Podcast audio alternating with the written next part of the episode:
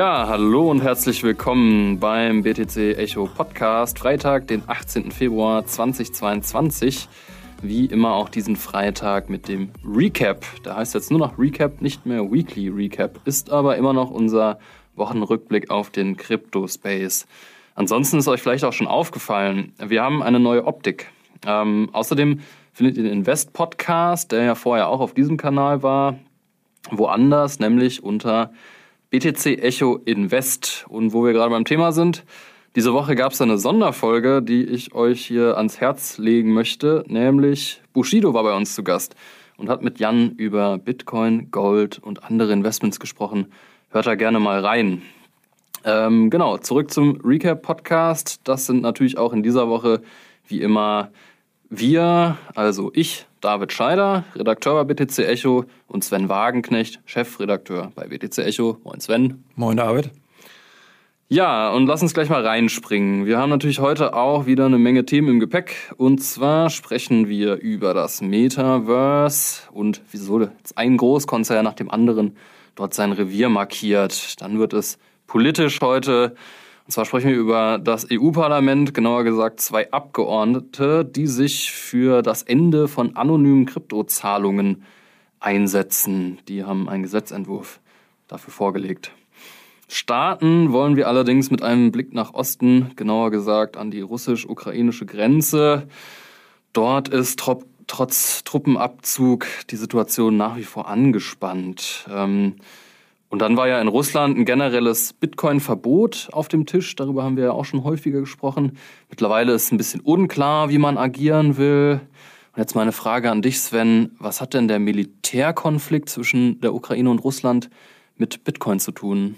Ja, also natürlich ist der Ausgang dieses Konflikts vollkommen unklar und da möchte ich überhaupt auch nichts ähm, ja, spekulieren, dass das muss nicht sein. Ich möchte aber mal die Szenarien anschauen, die Bitcoin betreffen können. Und zwar, wenn wir jetzt davon ausgehen, dass es vielleicht doch zu einer weiteren Eskalation kommt, also Sanktionen zum Beispiel, dann hätte das auch massiven Einfluss auf die russische Wirtschaft und vor allem natürlich den Rubel. Und der würde sehr wahrscheinlich stark abwerten. Und die Menschen, die Bevölkerung, die eben Geldwerte in Rubel halten, würden dann ja flüchten aus diesem raus rein in ausländische Devisen oder Vermögenswerte. Und das ist natürlich ein Riesenproblem für den Staat, da dadurch auch die Inflationserwartung gleichzeitig ansteigen würde. Denn wir dürfen nicht vergessen, die Sanktionen würden vor allem wahrscheinlich auch die Einnahmequelle Öl und Gas betreffen. Diese würde wegfallen und dann müsste der Staat, um die laufenden Kosten zu bezahlen, natürlich irgendwo das Geld hernehmen. Und das würde sehr wahrscheinlich dazu führen, dass die Druckerpresse angeschmissen wird, also der Rubel weiter abwertet. Und um diesen Effekt dann aufzuhalten, sind natürlich auch Kapitalverkehrskontrollen vorstellbar. Also man sagt dann, okay, es darf dann kein Geld mehr zum Beispiel in US-Dollar oder eben auch Kryptowährungen wie Bitcoin überführt werden. Es ist in solchen Notlagen immer etwas, was wir schon auch öfter gesehen haben. Zum Beispiel auch aus der Türkei hat man den Fall gehabt. Das war natürlich eine andere Situation politisch, aber auch dort ging es um den Vertrauensverlust in die Währung, um eine hohe Inflation, wo sich dann Erdogan ja auch massiv dagegen gestellt hat, den Kryptowährungen den Krieg erklärt hat und ja im Namen des Patriotismus die Menschen dazu aufgerufen hat, doch in der türkischen Lira zu bleiben, wie sich das gehört und dass auch alles gut werden würde. Ähm, die meisten oder zum Glück viele Menschen wissen, dass das Unsinn ist, dass es dann gerade ein ja, Zeichen ist, eher schnell rauszugehen dann noch, weil es danach noch weiter runtergeht. Und ähm, diesem Problematik ist sich sicherlich auch Russland bewusst, dass es dann eben ja sehr stark den Rubel treffen kann. Und die Frage nach einem Bitcoin-Verbot, die drängt sich dann natürlich noch viel weiter auf. Ja, da gibt es jetzt äh, viele Argumente aus Sicht des russischen Staates, Bitcoin zu verbieten, aber so ganz klar war es ja nicht. Das Finanzministerium zum Beispiel hatte sich dagegen ausgesprochen und dann gab es irgendwie auch eine Diskussion mit Putin, der da gesagt hat, jetzt geht mal an einen Tisch, hier Notenbank und Finanzministerium arbeitet mal einen Kompromiss aus. Das ist nicht so richtig passiert, aber was sind denn aus seiner Sicht so Argumente, dann eben Bitcoin nicht zu verbieten?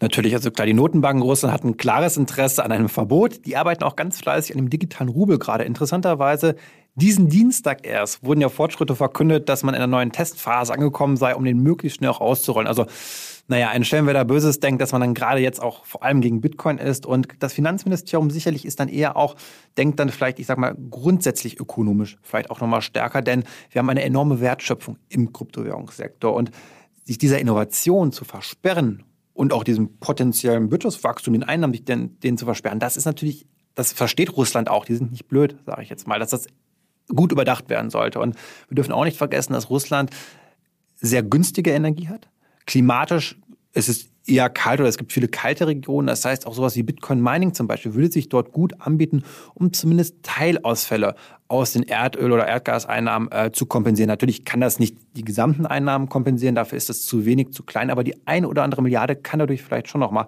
generiert werden.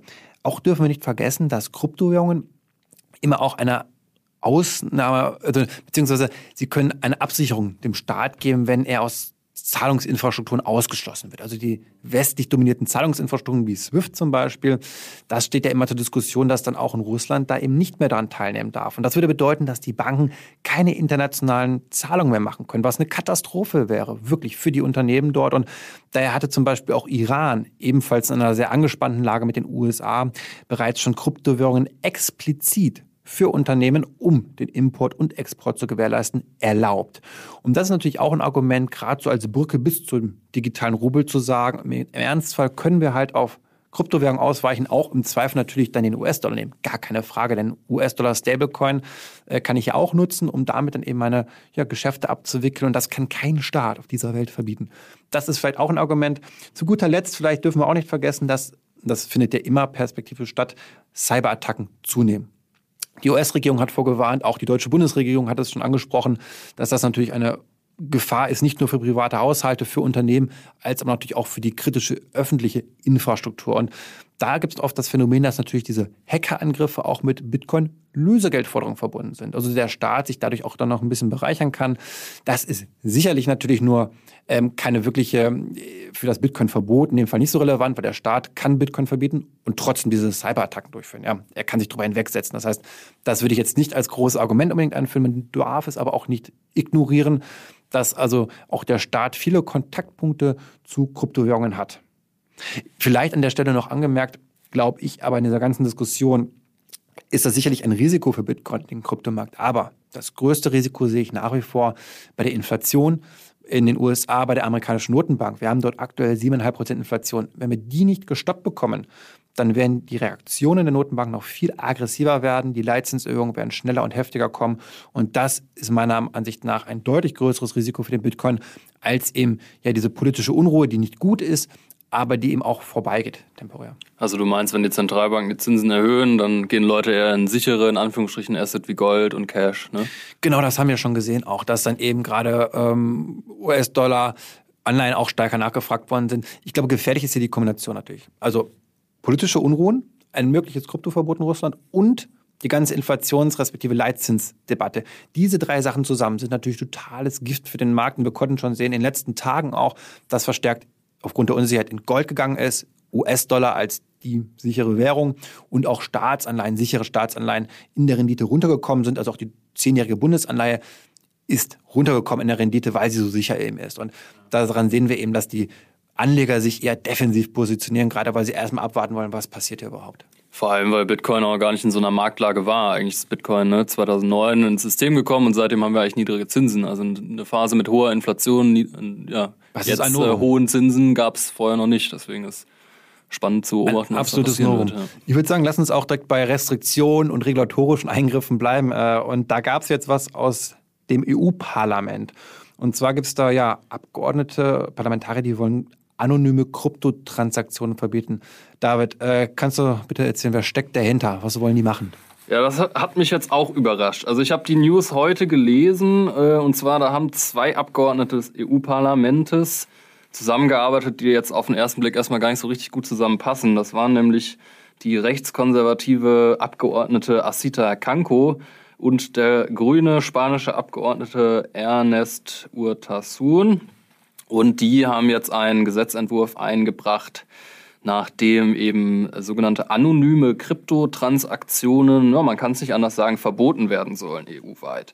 Also ist da dann irgendwie legal, im legalen Sprech die ähm, Rede von einer Informationspflicht, ähm, aber letzten Endes wissen wir alle, was das heißt. Ähm, ja, Kryptotransaktionen sollen eben nicht mehr anonym passieren und das ist schon eine einigermaßen ähm, steile, äh, ja, eine harte Nuss eigentlich kann man sagen, weil es ist davon nicht nur die Rede von Hosted Wallets, also bei Exchanges redet man von Hosted Wallets, das ist ja im Prinzip, ja, man kann ja sagen, die Coins gehören einem gar nicht, wenn die auf einer Exchange liegen, weil die Private Keys hat die Exchange Und da muss man sowieso dann KYC machen, also man muss sich in der Regel mit Klarnamen anmelden und hat dann auch nur bestimmte Volumina, die man handeln kann. Je mehr man handelt, desto mehr Informationen muss man sich über, über sich preisgeben. Aber das, was die da fordern im EU-Parlament, ähm, gilt eben auch für unhosted Wallets. Und das ist jetzt nicht näher definiert, aber man kann eigentlich ähm, davon ausgehen, dass die da den klassischen Ledger meinen. So, also ne, Ledger kennt ihr, ist ein Hardware-Wallet. Da liegen dann die Private Keys drauf und ähm, klar, Ledger hat, wie wir wissen, äh, die Daten ihrer Kunden, Kundinnen gespeichert.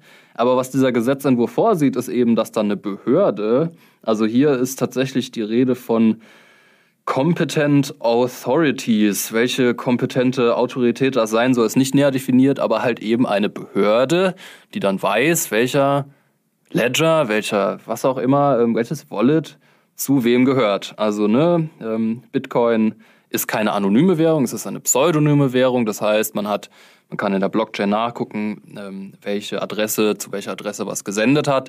Aber dieser Link zu den Klarnamen, den gibt es in der Regel nicht. Der ist jetzt nicht immer sehr schwer rauszufinden, aber es gibt jetzt keine zentrale Stelle, wo die liegen. Das wäre ja auch eben ein Albtraum eigentlich. Aber damit glaubst du eigentlich, die wissen überhaupt, was sie da tun? Beziehungsweise wie soll das umsetzbar sein? Weil das, das funktioniert ja eigentlich nicht in der dezentralen Ökonomie. Also gerade was wir auch im DeFi-Bereich alles kennen, äh, diese ganzen Anwendungen werden dann damit eigentlich totreguliert, oder? Ja, ist absurd. Also ähm, man kann sich nur fragen, ob die sich damit wirklich auseinandergesetzt haben, weil auf der Bitcoin-Blockchain werden täglich mehrere hundert Milliarden Dollar verschickt. Ähm, da soll dann jetzt jeder Centbetrag an irgendeiner zentralen Stelle zusammenlaufen. Da steht dann irgendwie, David hat Sven äh, fürs Mittagessen fünf Euro bezahlt oder wie. Also ich hab, ich stehe jetzt auch mit dem ähm, einen grünen Abgeordneten in Kontakt. Ähm, ich will da auf jeden Fall nachfragen. Wir haben dann auch einen Artikel äh, auf der Website. Aber also erstens kann ich mir nicht vorstellen, dass es durchgeht. Und zweitens frage ich mich, ähm, was ist die Motivation dahinter? Man kann ja nicht, weil es natürlich auch illegale Aktivitäten mit Bitcoin gibt, kann man ja nicht alle, die Bitcoin nutzen, in ähm, Mithaft nehmen und ähm, alle zu einem gläsernen Bürger machen. Das ist auch mit gewissen ähm, bürgerlichen Grundrechten, die man hat, nicht vereinbar. Und außerdem zeigt ja auch irgendwie so der Fall Bitfinex, also da haben wir ja letzte Woche drüber gesprochen, Bitfinex wurde 2016 gehackt. Und jetzt, ähm, ja, sechs Jahre später, sind die mutmaßlichen zwei Menschen, die das gemacht haben, ähm, eben verhaftet worden. Und da hat natürlich die Transparenz der Bitcoin-Blockchain einen großen Teil geleistet, weil eben, ähm, die haben sich Mühe gegeben, das zu verschlüsseln, aber es ist sehr schwer. Das heißt, wenn jemand eine Straftat begeht im Bitcoin-Netzwerk, ähm, dann ist es nicht so weit her, dass dieser Mensch auch gefunden wird. Das heißt, Bitcoin eignet sich eigentlich gar nicht so gut für kriminelle Aktivitäten. Wir hatten mehrere Fälle gehabt, David kann mich erinnern, auch größere Drogenschmuggler, Rings und Clans wurden deswegen hochgenommen, weil sie erstmals so viel schöne, transparente Muster hinterlassen hatten bei der Blockchain, dass man sie finden konnte, weil mit Bargeld vorher oder Offshore-Konten in Panama, wo keiner eben mal so Eingriff drauf hat, äh, das eben nicht möglich war. Also eigentlich ist es ein Segen, vor allem auch zum Teil für Verfolgungsbehörden, die da auch gerade in den USA extra ja, Abteilungen eingerichtet haben die sich nur darauf spezialisiert haben, diese Muster äh, zu machen. Und ja, daher finde ich, ist das auch wieder ein Zeichen, wie idiotisch zum Teil dann da doch die, die Gesetzesvorschläge sind. Ja, und eigentlich auch schade, weil ähm, eigentlich sollte man der Kryptoindustrie, die jetzt äh, wirklich eine der größten, schnell wachsenden Industrien der Welt ist, wir haben letzt, also diese Woche auch gehabt, äh, Coinbase stellt 2000 neue Leute ein in den USA und da soll doch die EU irgendwie lieber sich um ordentliche Rahmenbedingungen kümmern und ihr nicht irgendwie den Verbotsriegel vorschieben. Ja, Sven, lass uns ähm, einen kleinen Sprung machen ins Metaverse. Ähm, und zwar erreichen uns da auch ja, eigentlich täglich neue Nachrichten von großen Konzernen wie JP Morgan und ähm, Kaufland, die offensichtlich eine virtuelle Insel, die Kauf Island im Metaverse aufmachen. Dann gibt es eben das Nintendo-Spiel Animal Crossings und Victoria's Secret hat Patente. Also kurzum, alle gehen ins Metaverse. Was, was machen die da?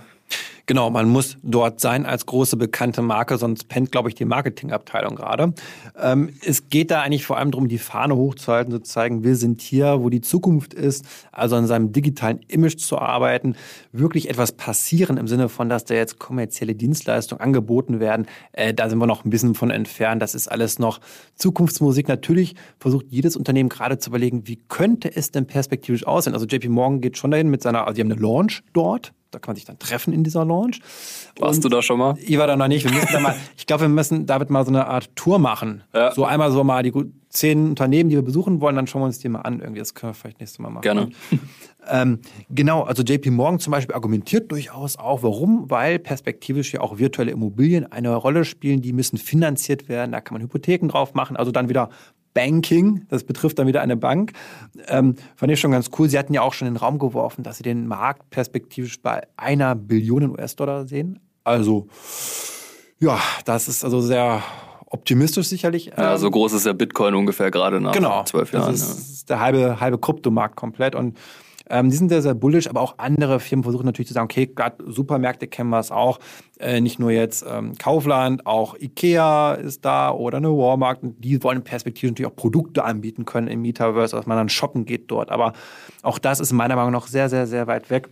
Ich glaube, außer ein paar Schaulustige, die mal vorbeikommen, jetzt anschauen, findet man da jetzt keine oder wenig ernst gemeinte Anfragen, glaube ich nur.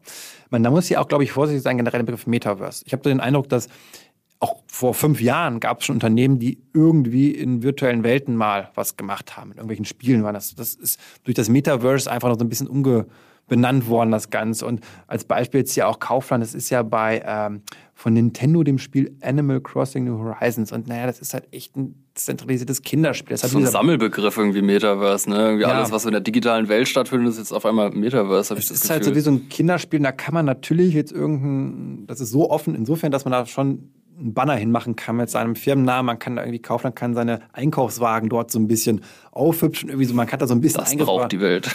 Genau, es ist so auf Frage, was braucht man davon wirklich so? wer macht das? Und ähm, das ist, wie gesagt, auch mit Blockchain-Ökonomie, wo wir eigentlich oft drüber reden, hat das ganz wenig eigentlich nur zu tun. Und ich glaube, ebenfalls aufpassen muss man dann auch bei dem Begriff der Patente. Also wir haben es jetzt auch bei äh, Victoria's Secret gesehen, die haben Patente eingereicht und das haben wir schon ganz oft gehabt.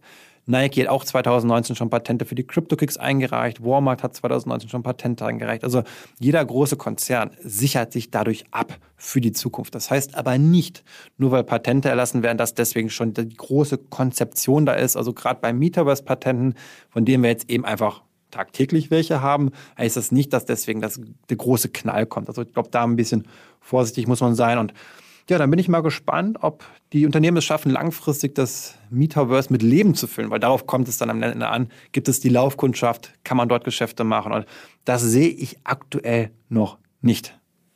Ja, wir äh, statten einfach Nike nächste Woche mal einen Besuch ab und shoppen ein paar äh, digitale Sneakers und berichten euch über unsere Erfahrungen.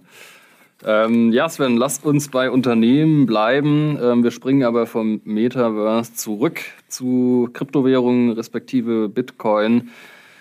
Und zwar geht es um das äh, berühmte Fahrdienstunternehmen Uber. Da hat der CEO Dara Khosrowshani, äh, ich hoffe, ich habe es richtig ausgesprochen, darüber gesprochen, ob und wie und überhaupt Uber irgendwann mal Kryptowährung akzeptieren will. Äh, Uber ist ja auch so ein klassisches Digital-Plattformunternehmen und da läge es ja eigentlich nahe, dass die irgendwann mal Bitcoin akzeptieren. Die sind sich aber nicht so sicher, weil, Sven, Ja, ich muss sagen, ich habe mich echt ein bisschen aufgeregt, als ich das wieder gelesen habe. Ne? Also auf der einen Seite freut man sich, dass die CEO ganz klar sagt, wir wollen, dass Kryptowährungen akzeptiert werden. Ganz klar, 100% Aussage.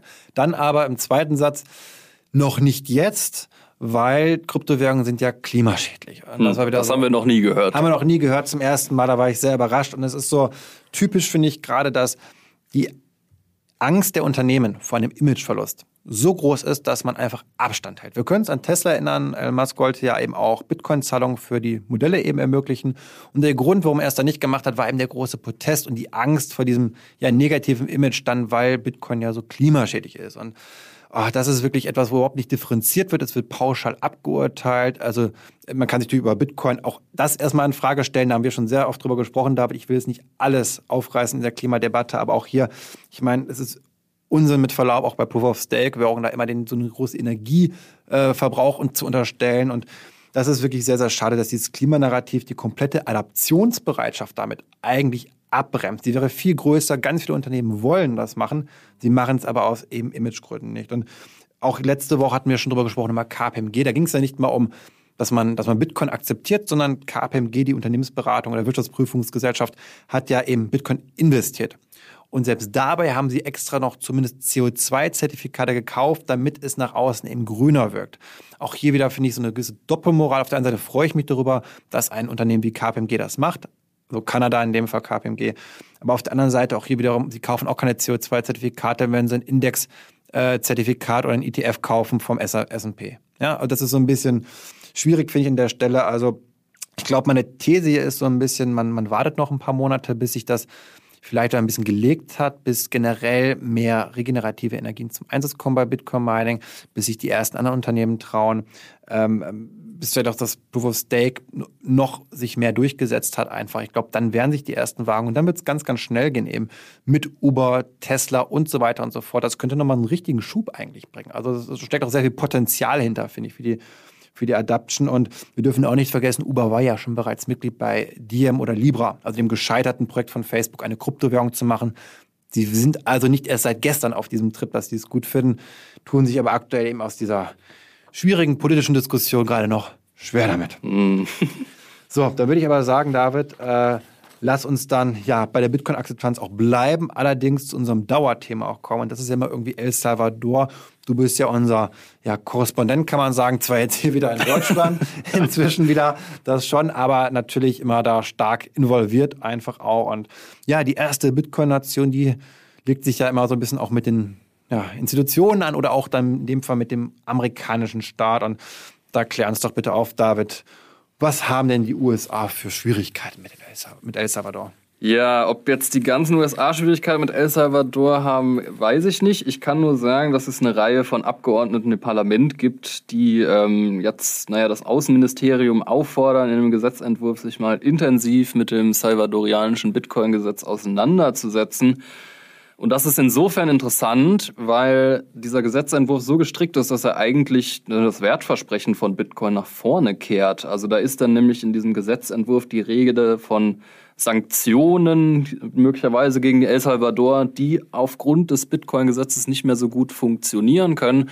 Und da kann man ja eigentlich den Bogen wieder nach Russland spannen. Du hast es ja vorhin ja auch erwähnt, ähm, dass in ja, dass man sich in Russland eben auch deswegen nicht so ganz sicher ist, ob man Bitcoin und Co. verbieten will, weil das eben ein Mittel ist, um diese Sanktionen zu umgehen. Und das ist insofern schon interessant, weil es zeigt, welche Staaten eigentlich so, naja, spieltheoretisch die ersten sind und ersten sein werden, Bitcoin zu akzeptieren. Das sind nicht die USA, das ist nicht Deutschland, das ist nicht, nicht die Euro-Staaten, das sind die kleinen Staaten, die eben so im globalen Finanzsystem eher die Unterprivilegierten sind. Und ähm, ja, gerade für die, für die Menschen, die ähm, in den USA leben, aber Verwandte in El Salvador haben beispielsweise. Also El Salvador hat eine riesengroße Diaspora von Menschen, die in den USA sitzen, die Geld an Verwandte schicken und die waren halt vorher auf die klassischen Kanäle wie Swift im besten Fall, wenn sie ein Bankkonto hatten. Im schlechtesten Fall Western Union, da schickt man halt Bargeld und so, also super unsicher, super teuer.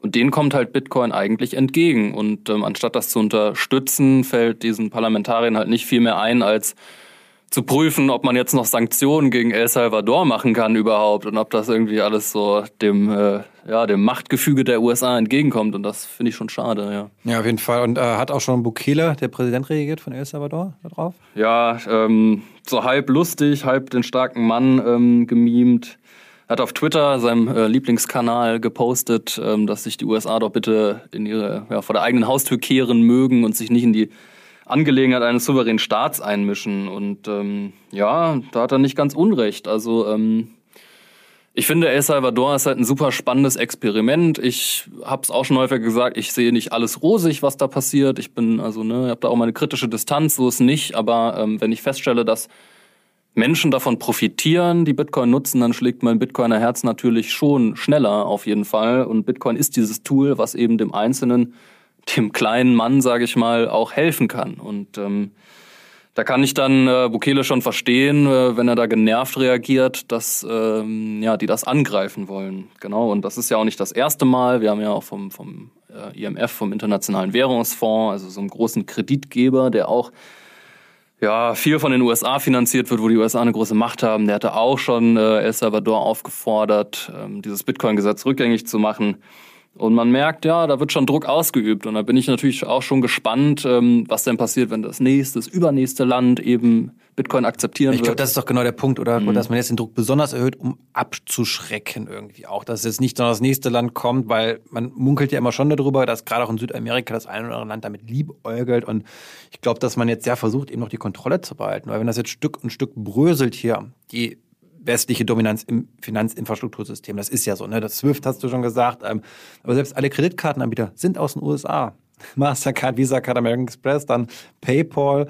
Ähm, Spannenderweise Swift in Belgien, wusstest du das? Ja, aber nur nicht alle Datenrechenzentren sind mhm. da. Also in Belgien ist ein Zentrum. Nichtsdestotrotz haben sich, haben sich die USA immer durchgesetzt. Ja, das war im Iran auch so. Also auch wenn EU das nicht wollte im Zweifel, haben die USA gesagt, doch, machen wir und dann ist es auch passiert. Ja, Deswegen äh, denke ich, kann man schon immer sagen, dass die das letzte Wort haben, wenn es darum geht. Und ja, ich glaube, da, da drücken wir beide, glaube ich, David, ziemlich die Daumen irgendwie, dass das irgendwie auch jetzt gut geht in El Salvador, dass es eben nicht ja, scheitert, die, die, die Bitcoin-Nation. Und ja, mich würde es freuen.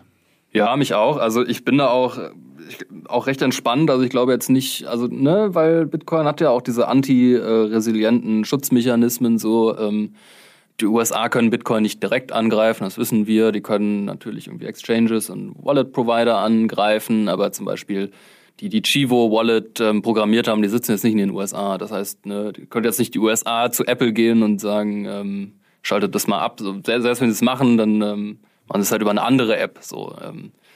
Und ich glaube nicht, dass es so weit kommt. Du hast es wahrscheinlich richtig zusammengefasst. Das ist so eine Drohkulisse und ähm, zeigt aber auch so ein bisschen, dass eben Bitcoin schon geopolitisches Gewicht hat, wenn sich da irgendwie das US-Parlament mit auseinandersetzt. Definitiv. Gut, meine Lieben. Ja, das war's dann auch wieder für diese Woche. Wie immer, die Hinweise in eigener Sache. Lasst uns doch gerne ein Like und eine Review da, äh, beispielsweise auf Apple Podcasts. Und schreibt uns doch mal. Unter podcast.btc-echo.de sind wir für Fragen und Anregungen erreichbar. Und damit vielen Dank fürs Zuhören und bis in einer Woche.